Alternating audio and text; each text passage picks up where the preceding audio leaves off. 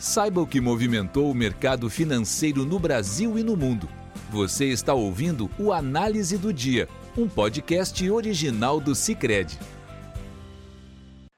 Olá pessoal, muito obrigado por estarem nos acompanhando em mais um podcast do Cicred.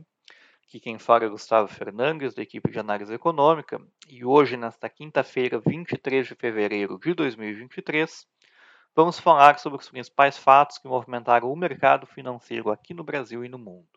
Na Europa, as bolsas fecharam o dia com viés de alta, puxadas pelas ações de empresas de tecnologia. A confirmação da desaceleração do CPI da zona do euro, a inflação ao consumidor, de 9,2% em dezembro para 8,6% em janeiro, em linha com as expectativas, melhorou o ânimo dos investidores, tendo em vista que mostra que o ciclo de aperto monetário empreendido pelo Banco Central Europeu já começa a se manifestar sobre os preços. Com isso, o DAX da Bolsa de Frankfurt teve alta de 0,49% e o CAC 40 da Bolsa de Paris subiu 0,25%. Já a Bolsa de Londres fechou em baixa, com queda de 0,29% após a divulgação dos balanços trimestrais de empresas do país. A mineradora Anglo American, por exemplo, informou que seu lucro caiu pela metade em 2022. Além disso, a sinalização da política monetária no Reino Unido não foi tão uh, boa quanto a da, uh, da zona do euro. A dirigente do Banco Central da Inglaterra, Catherine Mann, afirmou que, apesar das taxas de juros estarem acima dos níveis históricos no Reino Unido, talvez elas não sejam agressivas o suficiente diante dos choques que a economia britânica sofreu que eleva as expectativas por juros mais altos no Reino Unido. Nos Estados Unidos, o dia foi dirigido inicialmente pela divulgação da segunda leitura do PIB do quarto trimestre do país.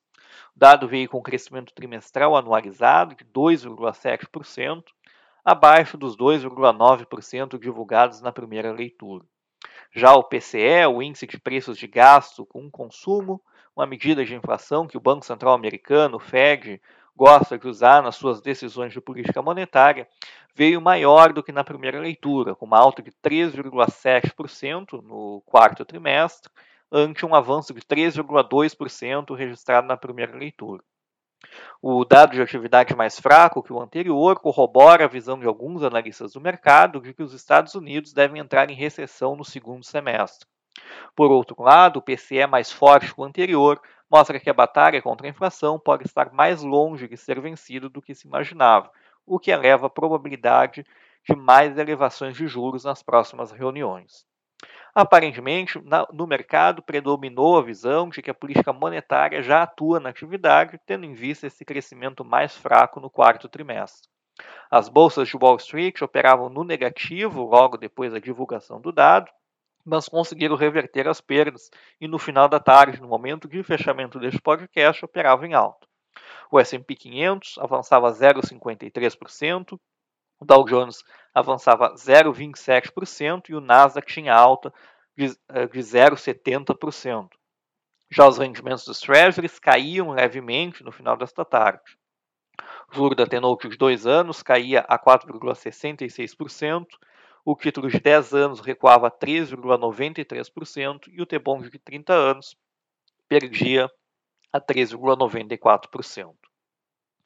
Aqui no Brasil, sem eventos relevantes na agenda doméstica, o Ibovespa operava com alta de 0,28% no final da tarde, embalado pelos ganhos das bolsas de Nova York recuperação dos contratos futuros de petróleo, que tiveram alta em torno de 2% no final do dia de hoje, impulsionou as ações da Petrobras, que operavam com alta próxima dos 4% no final da tarde.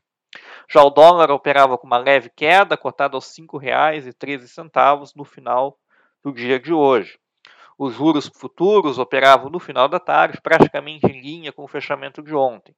O, a, a taxa para o contrato de DI para janeiro de 2027, por exemplo, projetava 12,86% frente aos 12,88% de ontem.